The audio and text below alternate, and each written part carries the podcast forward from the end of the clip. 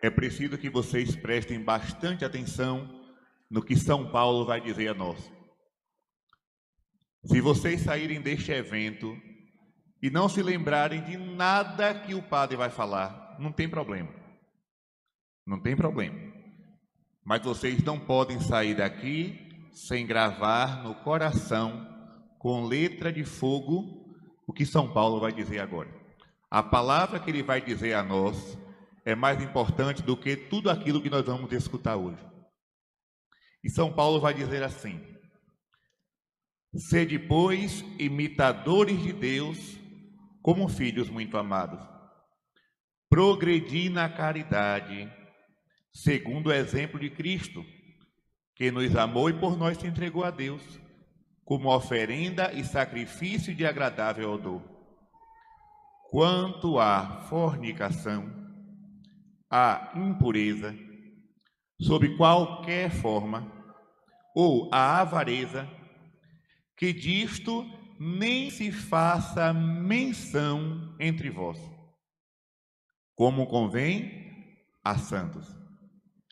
Nada de obscenidades, de conversas tolas ou levianas, porque tais coisas não convêm. Em vez disso, ações de graça, porque sabei o bem, nenhum dissoluto, ou impuro, ou avarento, verdadeiros idólatras, terá herança no reino de Cristo e de Deus. Depois nós vamos continuar esse texto, mas por enquanto eu quero parar por aqui. Como é o, como é o tema do nosso encontro de hoje?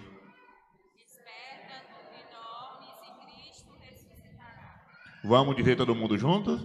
Desperta tu que dormes. Pronto, nós vamos ver esse versículo daqui a pouquinho, nesse mesmo capítulo de Efésios. Nós vamos chegar lá.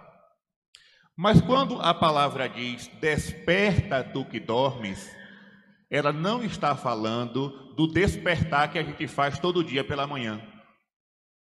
Não é o despertar do sono comum. Sono comum qualquer pessoa tem. Até Jesus teve. Jesus sentiu sono, a Virgem Maria sentiu sono. O sono faz parte do corpo humano. Todo ser humano precisa repousar. Todo ser humano precisa descansar. É claro que de vez em quando a gente não dorme para fazer uma vigília. Ficamos a noite inteira em oração, na presença de Deus. Mas ninguém pode ficar fazendo vigília eternamente. É preciso ter o um momento do repouso, do descanso, recobrar as energias, recobrar as forças. Mas quando a palavra diz desperta tu que dorme, é aquele que está no sono espiritual. É aquele que está completamente dormindo para Deus. As coisas estão acontecendo, o tempo está passando e a pessoa está dormindo. A palavra está sendo pregada e a pessoa está cochilando. Cochilando espiritualmente, não está nem aí. Gente, o sono é uma experiência de morte. Vocês já pararam para pensar nisso? Quando a gente dorme, é o mesmo que está morto. A gente não vê nada, não sente nada, não come, não bebe, está ali parado. A gente nem sabe que está dormindo. É uma experiência de morte. Imaginem vocês aqueles que vivem no sono espiritual. E a palavra vai dizer: desperta. O que tem de católico. Por que, por que eu vou falar católico? Não vou falar cristão, porque todo cristão é católico. Então não confunda, viu? Padre, fale cristão, porque vai servir para todos que acreditam em Cristo. Eu falo católico, porque todo cristão verdadeiro é católico. O que tem de católico cochilando na fé não é brincadeira. O que tem de católico dormindo para Deus, não dá para encher um bocado de caminhão, pau de arara e soltar pelo mundo afora. E é preciso acordar. Uma vez uma pessoa chegou para mim e disse assim: Uma senhora, padre, eu quero que o senhor me dê um plano de vida. Como é que eu devo viver? Eu digo, minha senhora, eu não tenho um plano para dar a ninguém, o plano já está aqui.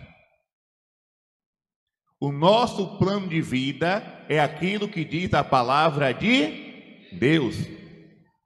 Eu sei que agora virou moda, né? Na internet, o que não falta é gente querendo dar modelo de vida para o povo. Não, porque você tem que fazer assim, você tem que fazer assado, e aí fica determinando o que você deve comer, o que não deve, qual é o exercício que faz hoje, o exercício que faz amanhã, a roupa que você veste, a casa que você. Como você deve arrumar a sua casa. O que não falta na internet é gente querendo determinar o nosso modo de viver. Agora eu pergunto para vocês: quem é que tem palavra de salvação para nos dar? É o povo que está aí falando qualquer coisa ou Jesus? E por que a gente dá tanta atenção a esse povo e esquece de ler a palavra? Aí chega, padre, meu casamento está assim. Venha cá, você e seu esposo estão se alimentando da palavra? Ah, porque meu filho está assim. Você já viu o que, é que a palavra diz a respeito dos filhos? Como é que se deve criar um filho? Porque o conselho tutelar vai dizer uma coisa, o governo vai dizer outra, a escola vai dizer outra, mas a palavra de Deus está dizendo para o pai e para a mãe como um filho deve ser criado. Ah, padre, o meu negócio, a minha empresa está desandando. Você já parou para perguntar a Deus como deve agir no seu trabalho? A resposta está aqui. Aí não lê a Sagrada Escritura. Tem católico que não conhece nem os quatro evangelhos, viu? Eu vou fazer uma pergunta aqui. Pelo amor de Deus, você responda com a verdade, com a sinceridade, porque você pode enganar o padre, mas a Deus ninguém engana. E mentir é pecado. Quem aqui, pelo menos, pelo menos, já leu os quatro evangelhos todinho? Levante a mão. Vou contar. 1, 2, 3, 4, 5, 6, 7, 8, 9, 10, 11, 12, 13, 14, 15, 16, uns 15 por ali, pronto.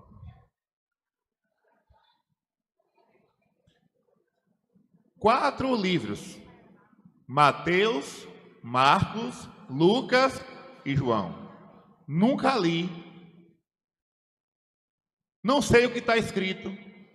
Ah, padre, mas é tão difícil ler a Bíblia. E por que as mensagens de WhatsApp você lê tudo? Ah, padre, mas eu não sei ler. Não tem pregação? Escute a pregação. Ah, mas eu sou surdo. Eu não consigo escutar. Quando você liga a canção nova, século 21, não tem aquele povo fazendo, né? Libras. Quando a gente morrer, lá diante de Deus, no dia do juízo final, a, nós não podemos dizer, Senhor, eu não tive tempo. Senhor, eu não tinha Bíblia. Senhor, eu não pude, eu não tive tempo de ir na missa. A única resposta que nós vamos dar para Deus é: Senhor, eu não tive interesse em buscar a tua palavra. Faltou interesse. Ninguém venha com desculpa para cima de mim. Não tenho tempo, não tenho como, minha vida é corrida e a Bíblia é muito difícil, não dá para entender. Porque vida dos outros todo mundo entende e não quer entender a vida de Cristo? Não me venham com desculpa, gente. A palavra está aqui, determinando: olha, faça desse jeito, não, não vá por aqui, porque você quebra a cara. Por exemplo, eu, como padre, vocês sabem muito bem, uma das missões do padre na paróquia é atender confissões, ouvir confissões. E vocês não fazem ideia de quantas pessoas chegam na confissão para falar as belezas e as maravilhas que faz. Ó oh, Padre, eu sou uma pessoa muito boa, Eu não faço mal a ninguém, eu não falo da vida de ninguém. E para que tu vai se confessar? Se tu é santo desse jeito, constrói um altar aqui, ó, na igreja e sobe em cima. Se tu não tem pecado, não faz tudo. Padre, eu sou uma pessoa boa, vivo em paz com todo mundo. Sim, agora fale seus defeitos. Fale seus pecados. Quem não tiver pecado, atire. Então não venha para cá com conversinha de que você é santo, não, porque não é. Não é. Ah, padre, mas eu não sei me confessar. Sabe por que não sabe se confessar? Porque não lê a palavra de Deus.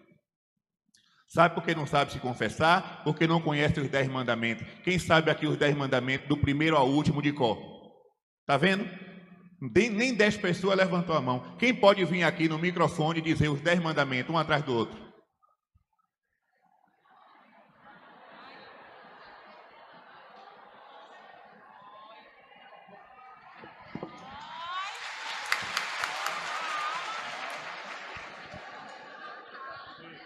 Amar a Deus sobre todas as coisas. Não tomar seu santo nome em vão. Guardar domingos e festas, honrar pai e mãe, não matar, não pecar contra a castidade, não furtar, não levantar falso testemunho, não desejar a mulher do próximo, não cobiçar as coisas alheias.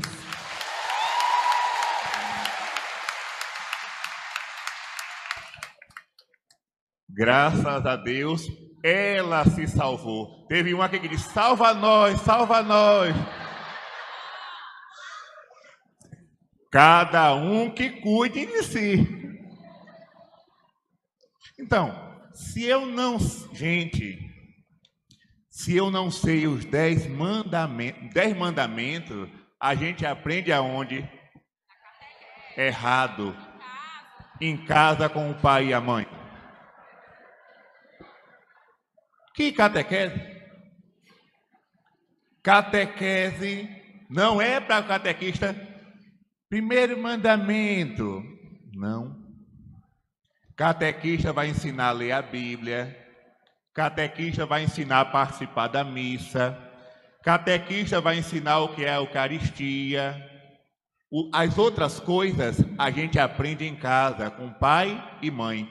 Sinal da cruz, Pai Nosso, Ave Maria, crê em Deus Pai, salve Rainha. Dez mandamentos, sete sacramentos. Os sábios vão ensinar os filhos?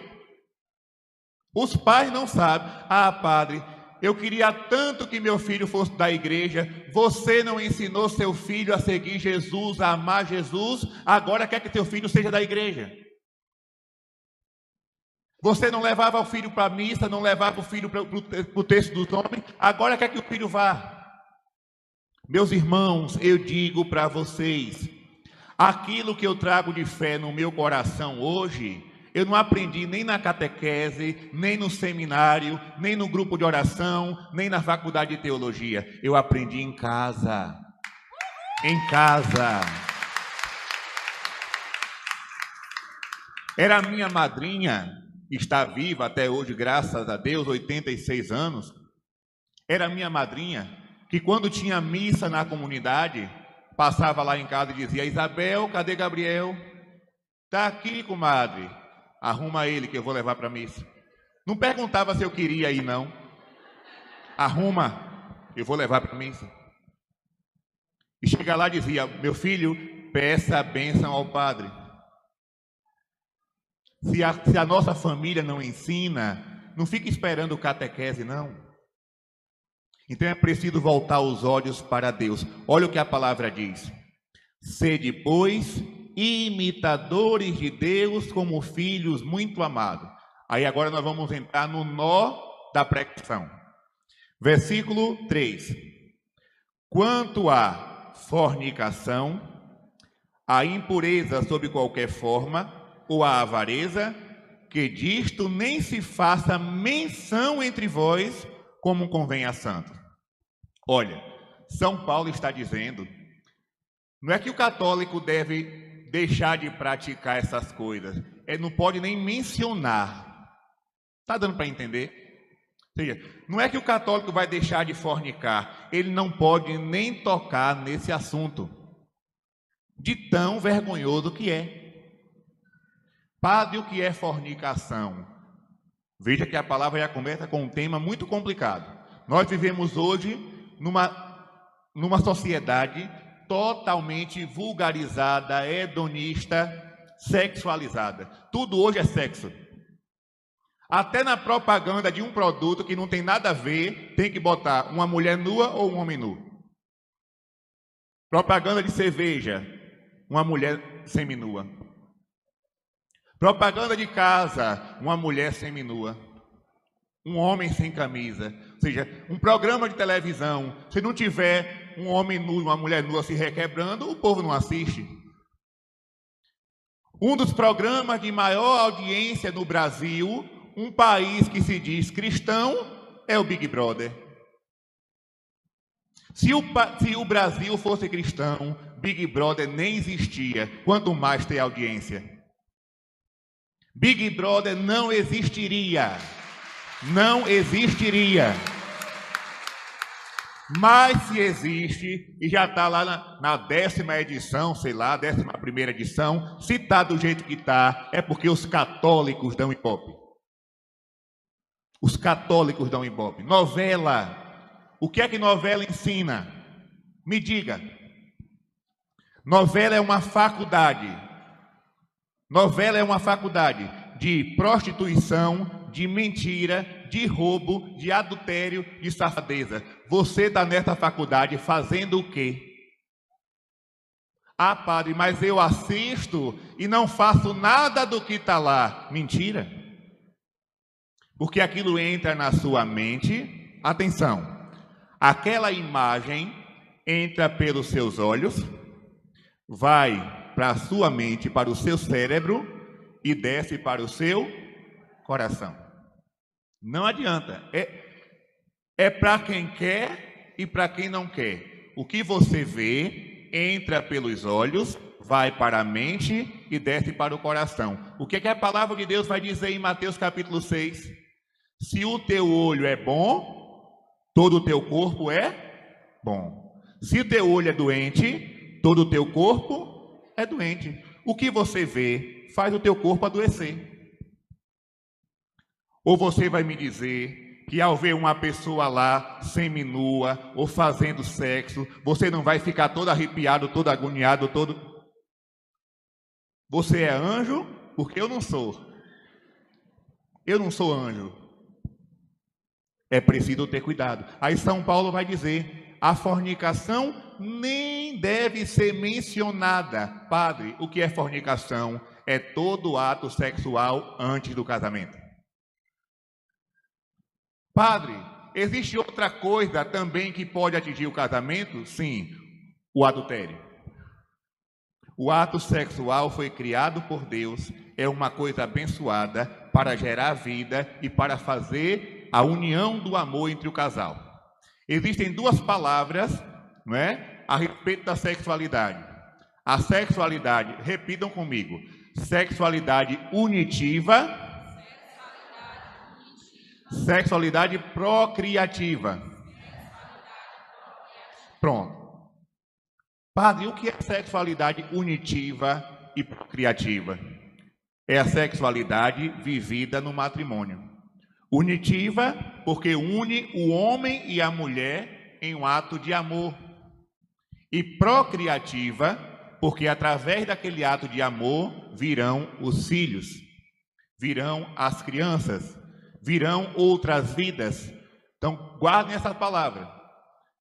O sexo foi criado por Deus ou pelo diabo? É uma coisa boa ou ruim? Porém, deve ser na via uni ativa e procriativa. Por exemplo, um casal casado na igreja não pode ter na cabeça que o, que o sexo é pecado, porque não é.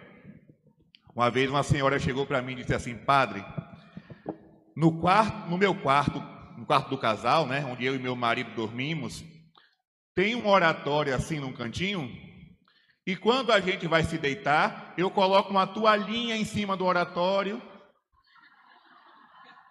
O santo não vê. Eu disse: Ó, oh, minha senhora, não precisa cobrir as imagens, porque se vocês dois, o marido e a mulher, juraram amor e fidelidade diante do altar, aquela tua relação, aquela tua união foi abençoada e sacramentada. São Paulo vai dizer que o esposo deve amar a esposa como Cristo amou a igreja. Como foi que Cristo amou a igreja? Olha lá. Deixa eu chegar aqui perto para vocês entenderem. Cristo aqui está com essa, esse paninho na cintura, mas naquela época o crucificado era crucificado nu, para ser um ato de vergonha, para envergonhar o crucificado. Então Cristo na cruz está nu e com os braços abertos e derramando sangue. É assim que o marido deve amar a esposa. Está dando para entender? A união. Por que, que o, o esposo não tem vergonha de ficar sem roupa na frente da esposa? E vice-versa. Porque o corpo de um pertence ao outro. O corpo de um pertence ao outro. E ele ama a esposa assim como Cristo amou a igreja, dando a vida por ela. Agora, todo ato sexual fora do casamento ou antes do casamento é pecado. E pecado mortal. Antes do casamento, fornicação. Mas, padre, eu não me casei ainda com meu namorado, mas nós estamos noivos. Que mal existe nós já estamos pensando em casamento, que mal existe. A gente se ama, Padre, a gente se respeita. Enquanto o compromisso não for selado nos pés do altar, é um abusando do corpo do outro. Porque ainda não houve a entrega, ainda não existiu a bênção o seu corpo ainda não foi entregue por Deus ao seu esposo, à sua esposa. Vocês estão se usando como um copo descartável, como uma garrafa descartável. Aqui, ó, terminou de beber a água, a massa joga no lixo. A fornicação é isso. Quando eu me relaciono com outra pessoa sem o compromisso do casamento, eu não estou fazendo aquilo por amor, eu estou fazendo aquilo para usar a pessoa, para satisfazer o meu prazer. E é por isso que tem muitos jovens hoje de coração ferido, porque foi usado na sua intimidade.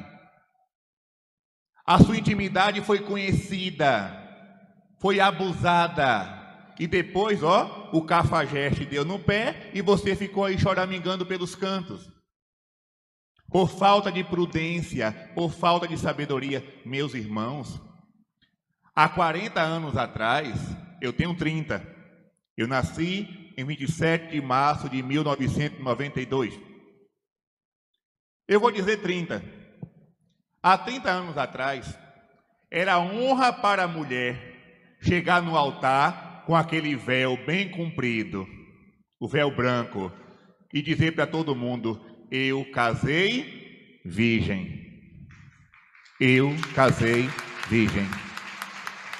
Hoje, se uma jovem de 13 anos chegar no colégio e falar para as colegas que é virgem, todo mundo vai cair de, de gozação em cima dela.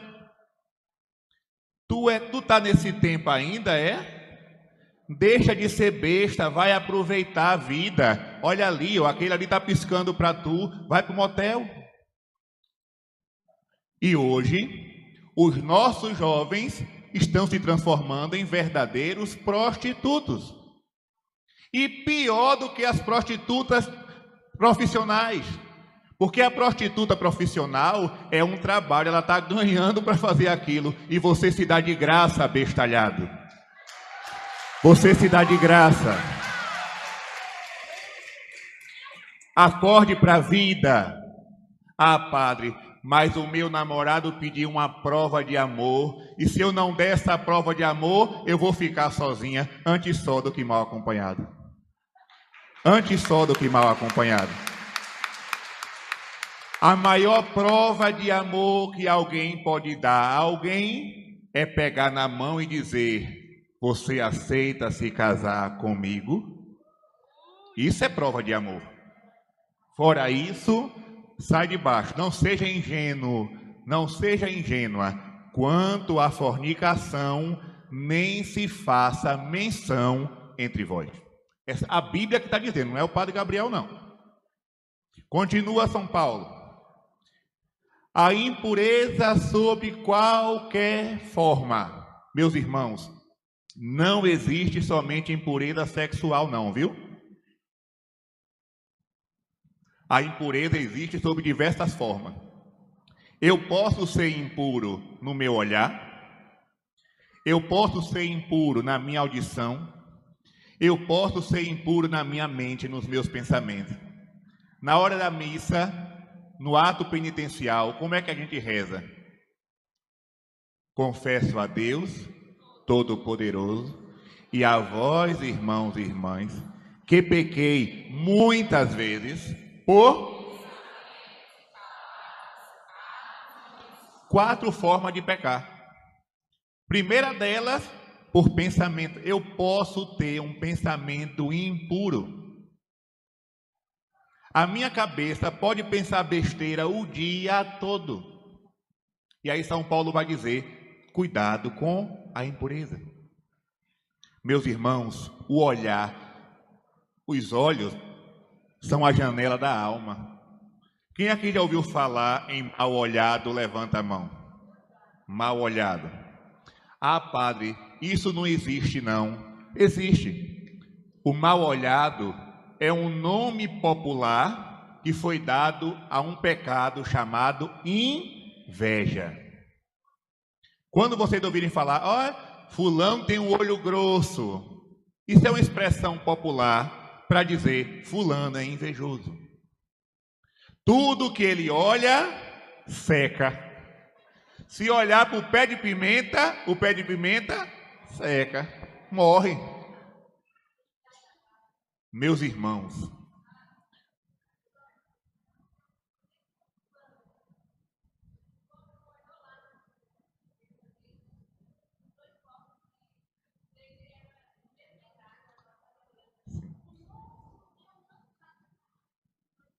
Está vendo? Acontece. Por quê? Porque a inveja, o que é a inveja? A inveja é você ficar triste com a felicidade do outro. Pense numa tragédia. Aí, ó, meu vizinho comprou carro, eu trabalho o tempo todo, não consigo ter um carro desse. Se alegra com a vitória do teu irmão infeliz. Louva a Deus pela vitória do teu irmão. Aí tá vendo? Fulano de tal passou no Enem e eu que estudei tanto não passei. Inveja. E isso existe, viu? Nós temos que ter cuidado, porque a inveja pode vir de outra pessoa contra mim, mas eu também posso ser invejoso. Invejoso. Por exemplo, um dia eu me peguei com inveja. Eu. Aqui agora eu vou confessar publicamente. Já confessei ao padre mesmo? Agora posso contar. Eu estava no seminário. Estávamos fazendo o chamado TCC Trabalho de Conclusão de Curso. Meu colega tirou 10, eu tirei 9,5. E naquela hora, eu senti no meu coração um sentimento de inveja. Por que foi que eu não tirei 10 também? Mas na mesma hora, o Espírito Santo me mostrou. E eu comecei a glorificar pela vitória do meu irmão. Porque se ele tirou mais do que eu, foi porque ele fez um trabalho melhor do que o meu. E eu tenho que reconhecer isso. Cuidado com o orgulho de querer ser o melhor em tudo, querer ser o bom em tudo. Existem pessoas que fazem melhor do que nós. Tem que aceitar isso com humildade. Tem gente que canta melhor do que nós, que prega melhor do que nós, que faz uma leitura melhor do que eu. E eu não posso ficar com inveja, não. Para com isso. Ao, ao ver o irmão na vitória, na bênção, na graça de Deus, comece a louvar. Deus te abençoe, meu irmão, que você possa usufruir dos bens que Deus te deu. O invejoso não vai para canto nenhum, porque ao invés de cuidar na vida dele, ele fica cuidando na vida do outro e não vai para canto nenhum. Cuidado, cuidado com isso. A impureza sobre qualquer forma. A inveja é uma forma de impureza. Outra coisa, existe muito também no meio cristão e a gente precisa se policiar a impureza dos lábios. Xingamento quem tem o costume de xingar aqui, na próxima confissão, acuse isso. Padre, eu vim pedir o perdão de Deus, porque a minha boca é um esgoto, é uma fossa aberta. Eu xingo demais, eu falo palavrão, eu rogo praga, eu murmuro. A impureza dos lábios. Olha, gente, se vocês lerem a carta de São Tiago, São Tiago vai dizer que a nossa língua é uma coisa tão perigosa que a gente tem que frear como se freia um cavalo ou burro. Quem anda aqui de cavalo sabe, ou de jegue, de jumento. A gente não pode montar no cavalo em pelo, senão ele vai disparar e jogar a gente lá, né, do outro lado da rua. Tem que colocar na boca do cavalo o quê? a brida, ou bride, sei lá como é que se chama por aqui, aquele pedaço de ferro ou aquela corda que quando a gente puxa a rédea, o animal para, porque apertou a língua dele, apertou a boca dele, puxou, ele para. São Tiago está dizendo na palavra de Deus que a nossa língua tem que colocar a mesma coisa, uma rédea. Porque através da nossa língua, nós podemos matar qualquer pessoa. Não se mata somente com arma ou com faca, não. Eu posso matar com a minha fofoca. Eu posso matar com a difamação. Existem milhares de pessoas no Brasil e no mundo que morreram por causa da fofoca. A vida foi destruída. A vida quem já leu a história de Susana na Bíblia, levante a mão. Susana. A cada pergunta que eu faço, diminui o número de pessoas, né? Vai diminuindo. Misericórdia. Susana era uma mulher muito bonita. Susana era uma mulher formosa. E um dia ela estava tomando banho na fonte. E como a gente sabe muito bem, para tomar banho tem que tirar a roupa. E tinha dois velhos sem vergonha, olhando Susana. E aí um disse para o outro assim: olha, vamos é, abusar de Susana, vamos manter uma relação com ela. E se ela não aceitar, a gente inventa uma história diz que ela foi flagrada em adultério. Quando eles partiram para cima de Susana, Susana não aceitou. Era uma mulher de Deus, era uma mulher santa. E eles disseram: Olha, se você não dormir com a gente, se você não deitar com a gente, nós vamos dizer que você foi flagrado em adultério. E a palavra de Deus naquela época dizia que o testemunho de duas pessoas é para ser considerado verdadeiro. Ou seja, quem iria desmentir aqueles dois velhos? Eles iriam falar e Susana seria morta. Mas na hora do julgamento, aparece o profeta Daniel, olha aí, tá quem leu sabe. Aparece o profeta Daniel e Daniel salva Susana da mentira. Então, através da nossa língua, nós podemos matar o irmão. Quem tem a boca de cisterna aberta, de fossa aberta, e só vive xingando, começa a mudar teu linguajar.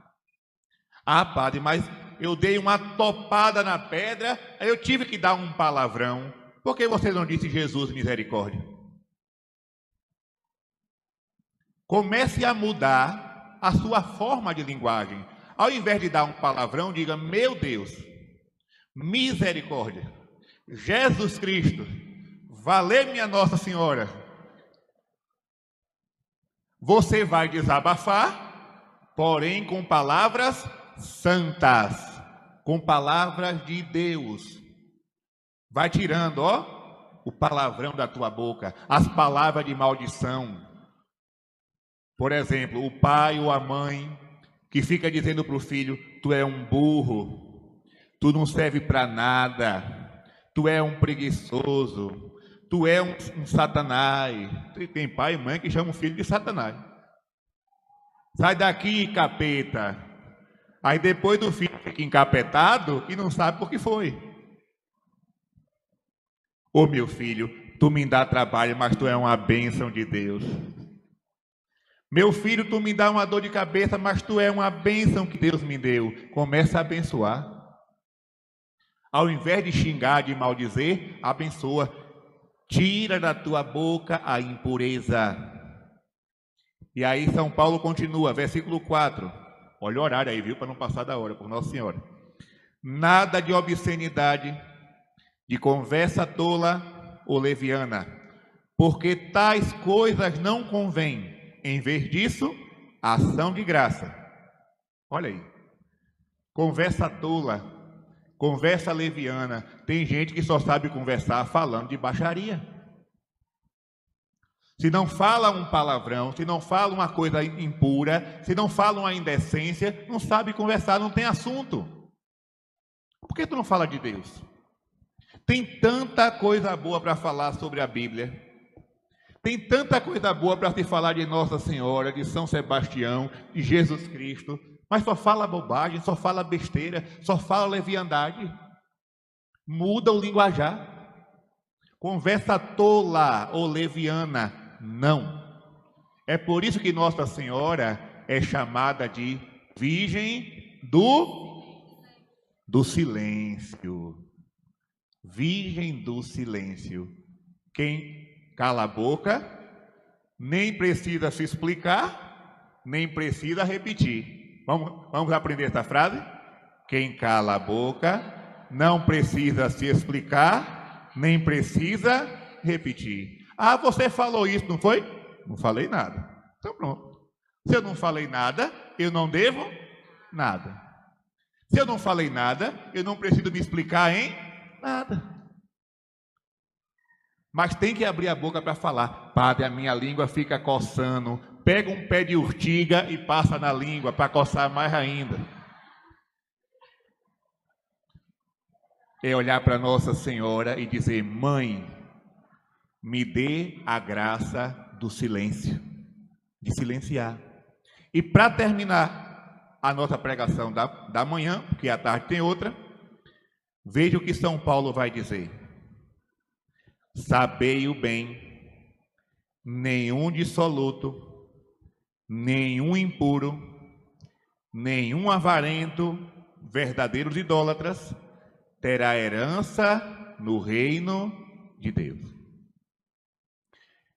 Existe uma pregação por aí afora, que é a pregação da misericórdia.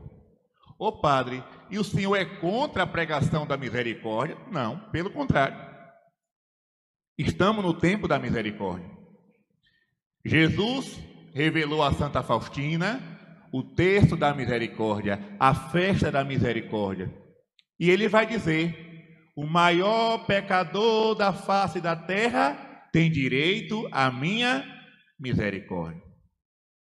Mas cuidado, a misericórdia de Deus é para aqueles que mudam de vida. Quem não quer receber misericórdia, não vai receber, não. E São Paulo está dizendo: não terão herança no reino de Deus. Não é não. Que teu sim seja sim, que teu não seja não. Ah, padre, eu vou viver nessa minha vidinha, eu vou viver de qualquer forma, porque Deus é tão misericordioso que quando eu morrer, Ele vai me salvar. Eu vou para o céu, o céu da boca da onça, e tu vai.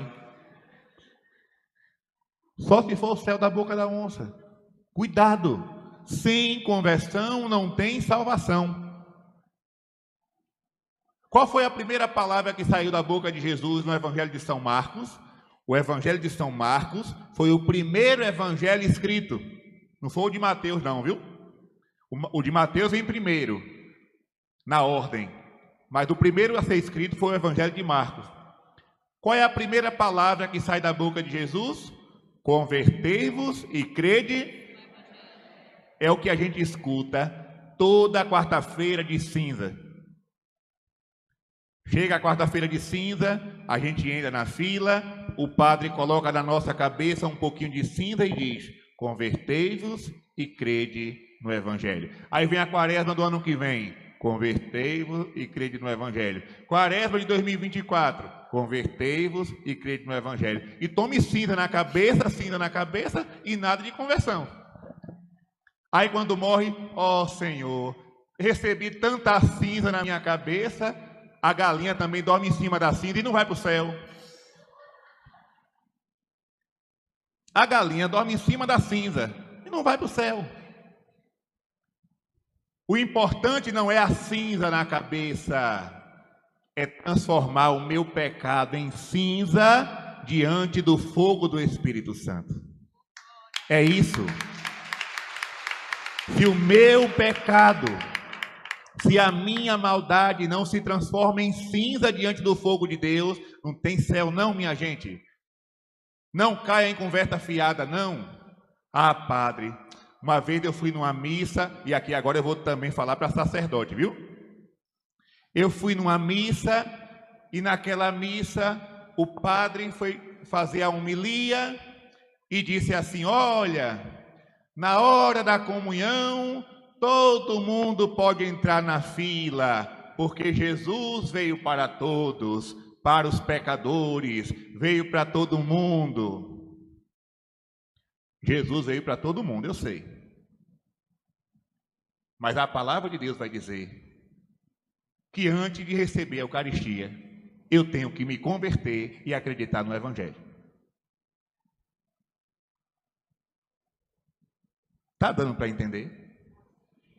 Cuida. Ah, não, mas foi o bispo que falou. Foi o cardeal que falou. Foi o pregador fulano de tal. Foi a pregadora não sei quem. Se pregar o que está diferente da Bíblia, não acredite.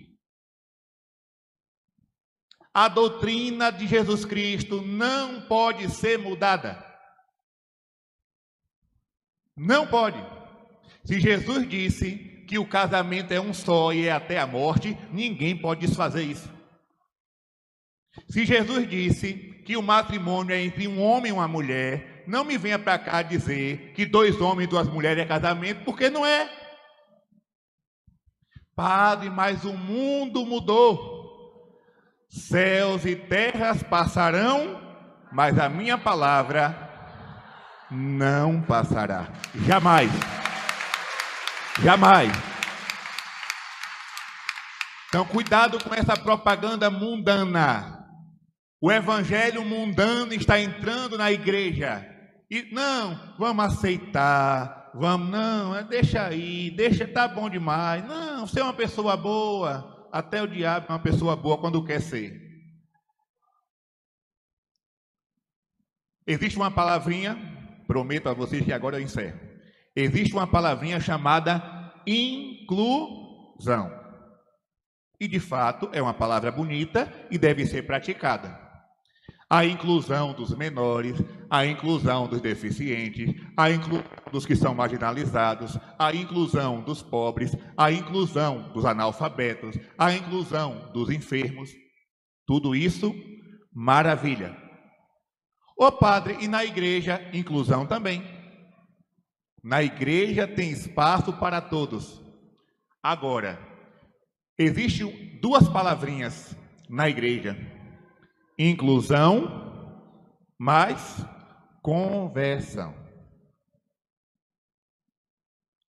Não esqueçam isso.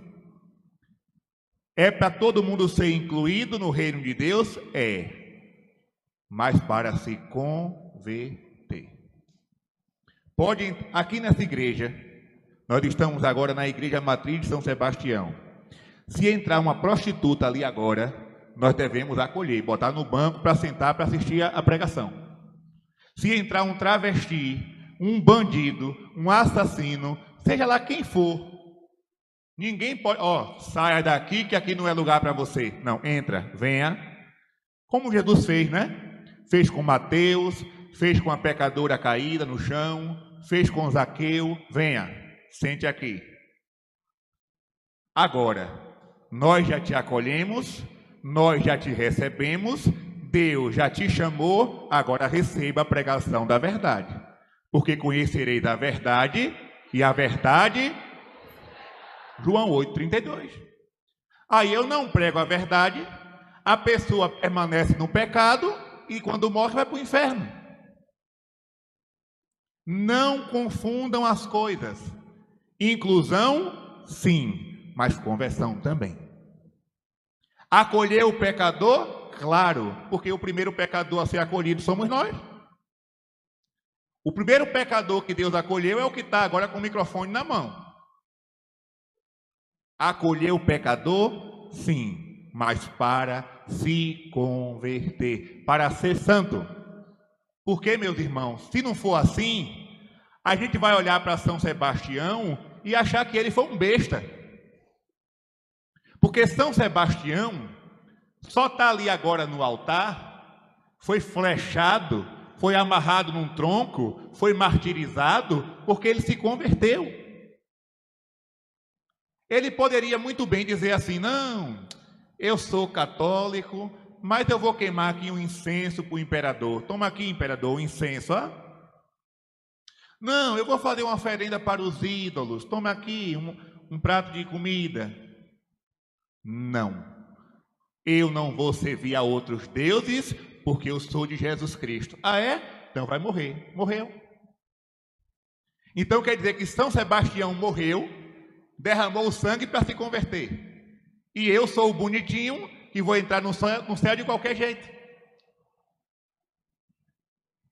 Olhe para ele. Se ele precisou renunciar, eu também preciso renunciar. Se ele precisou abandonar o pecado, eu também preciso abandonar o pecado e tomar vergonha na cara. Eu preciso abandonar a mentira, o adultério, a fornicação, a bebedeira, a cachaçada, a mentira, a avareza, para poder ter parte no reino de Deus. Vai ficando de pé agora. Os irmãos do canto podem nos ajudar.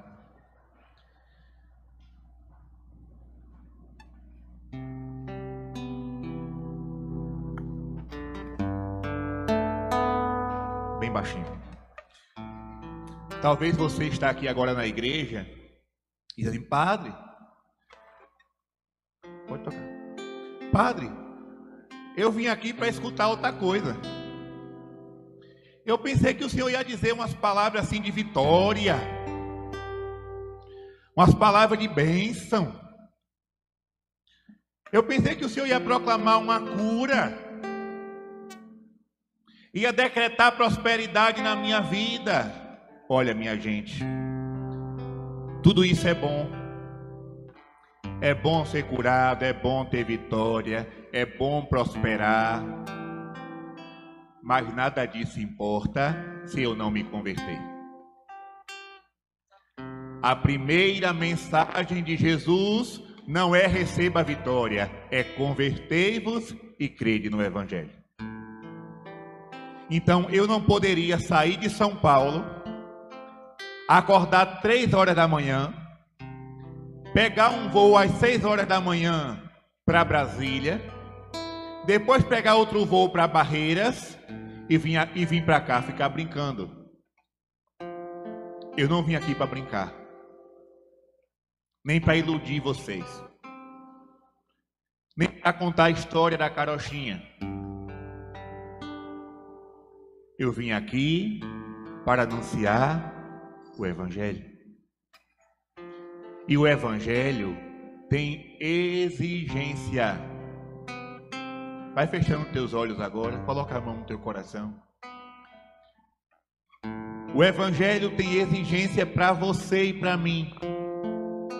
Jesus quer me dar vitória? Quer. Jesus quer me abençoar? Quer. Jesus quer me dar a bênção? Quer. Mas Ele quer primeiro que eu me converta. Ele quer que eu assuma a responsabilidade de cristão. Ele quer que eu reze. Ele quer que eu vá à missa. Ele quer que eu me confesse. Ele quer que eu mude de vida para poder ir para o céu. Por isso, repete comigo, Senhor Jesus, Senhor Jesus, aqui na tua casa, aqui na tua casa, eu quero te pedir. Eu quero te pedir. a graça da conversão.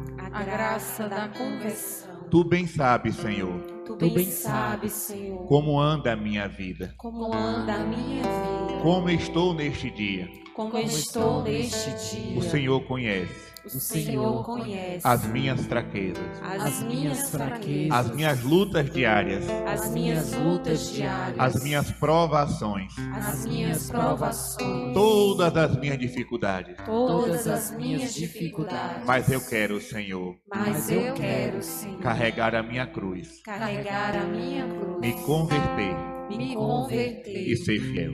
e ser fiel. Ajuda-me, Senhor. Ajuda-me, Senhor. Manda o teu Espírito Santo Manda o teu Espírito para Santo transformar para transformar este vaso velho este vaso velho em um vaso novo. em vaso. novo. Vem, Espírito Santo.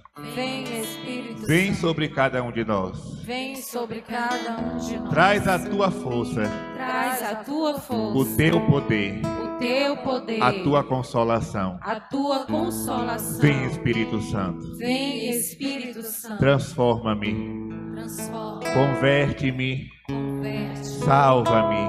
salva. Vem, Espírito Santo. Espírito Santo. Porque antes de tudo, Porque antes de tudo, antes da bênção, antes da bênção, antes da vitória, antes da vitória, antes da cura, antes da cura, eu quero a tua presença. eu quero a tua presença, Eu quero a tua graça. eu quero a tua graça. Por isso vem Espírito Santo. Por isso vem Espírito Santo de Deus. Vem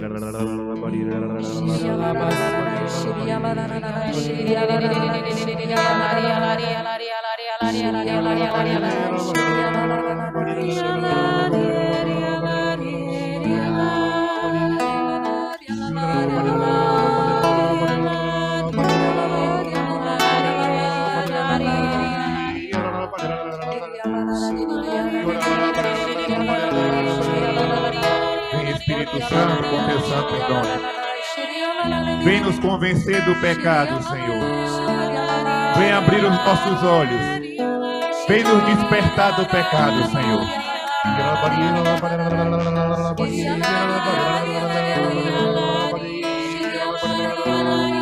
Vem Espírito Santo de Deus.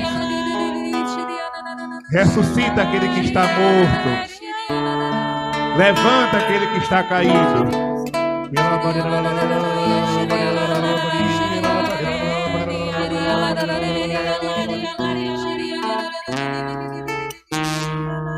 Eu quero amar, eu quero ser. Aquilo que Deus quer.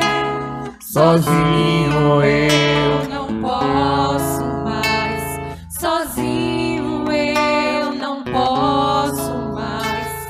Sozinho eu não posso mais viver. Vem Espírito, vem Espírito, Vem Espírito. vem Espírito, vem Espírito. Sozinho eu não posso mais.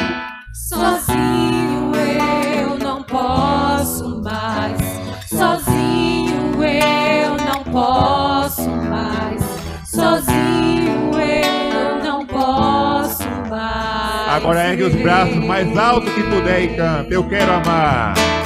Eu quero amar, eu quero ser aquilo que Deus quer. Sozinho eu não posso mais, sozinho eu não posso mais, sozinho eu não posso mais viver. Agora instrumento,